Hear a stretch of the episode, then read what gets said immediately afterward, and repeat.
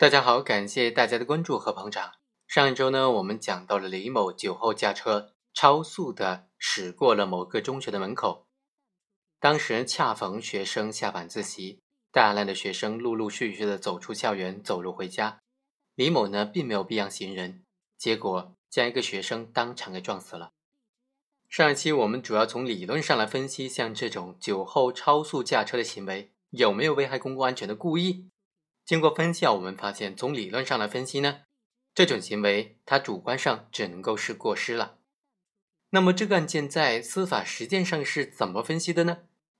从司法办案的角度来分析的话，这个案件应当定性为交通肇事罪，还是说以危险方法危害公共安全罪呢？我们来看看法官是怎么分析的。一审法院就认为李某是构成了交通肇事罪。检察院就提出了抗诉，认为行为人醉酒之后发生交通事故构成犯罪的话，区分交通肇事罪和以危险方法危害公共安全罪，它的依据在于行为人主观上是过失还是故意。具体可以从行为人的醉酒程度、发生交通事故时的车速以及行驶的道路以及时间，还有造成严重后果等等三个层次来分析判断。在本案当中，李某案发之前大量的饮酒。而且不顾劝阻，继续的驾车，在醉酒驾车的情况之下，没有避让行人的意识，李某高速的驾车冲向了校门口，这就证明李某他明知道醉酒严重的超速开车会发生极其危险的严重的后果，但他主观上根本就没有避让的意识，也没有采取任何的措施避免发生交通事故，所以他的行为应当构成以危险方法危害公共安全罪。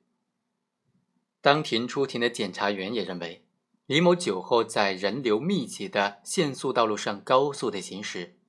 这和放火、爆炸、投放危险物质是一样的，都对不特定多数人造成了严重的生命威胁。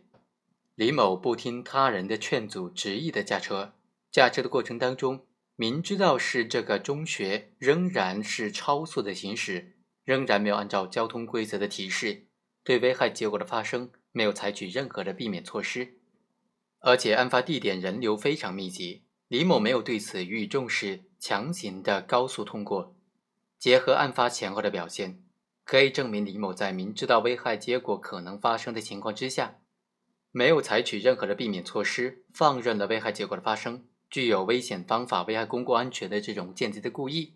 所以呢，应当构成以危险方法危害公共安全罪，而并非交通肇事罪。法院经过仔细的分析啊，首先是对于事发时的现场状况做了非常细致的描述。检察院在起诉书当中描述这个地方是大量学生涌出校园，而法院在一审判决当中是描述为大量学生陆续的走出校园。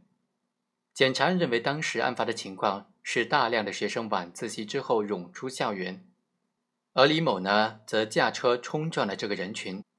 但是法院并不认可检察院的这个认定，因为从现场勘查的情况以及道路交通事故认定书可以发现，中学大门外呢是一条由东向西的道路，上下各有两条机动车道和一条非机动车道，道路两侧都设有非机动车的隔离带。案发的时候，虽然大量的学生晚自习之后陆陆续续的从校门口走出来。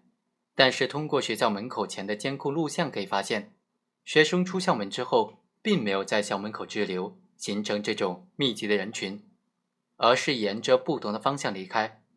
大部分学生的行动的轨迹是骑自行车或者是步行，沿着非机动车道由东向西的方向走。另外一部分学生呢是向西走，仅有少部分学生陆陆续续的横穿马路。而李某驾车是在机动车道之内由东向西行驶，撞击发生的地点也是在机动车道之内的，不存在驾车冲向人群密集的人群这种情况。所以呢，法院认为一审判决对于案发现场的描述更加的客观。本案就是一起酒后超速的驾车引发的交通事故。对于这类交通事故，被告人主观心态究竟是过失还是故意呢？需要结合具体的案情来具体的分析。法院首先明确了一点：本案是不存在被告人为了发泄不满、报复社会而故意的驾车冲撞人群、危害公共安全的这种直接故意的。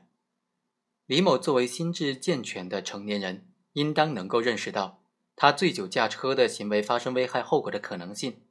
而且证人王某的证言也证明他曾经劝过李某不要酒后开车。因此啊，本案也不存在行为人应当预见自己的行为可能发生危害社会的后果，疏忽大意而没有预见的这种情况。因此，关于本案法律适用的焦点问题，还在于说，本案当中李某在案发的时候究竟持有放任危害结果发生的间接故意呢，还是持有轻信能够避免危害结果发生的这种过于自信的过失呢？最终，法院结合理论分析啊，认为本案还是应当认定为过于自信的过失，认定为交通肇事罪。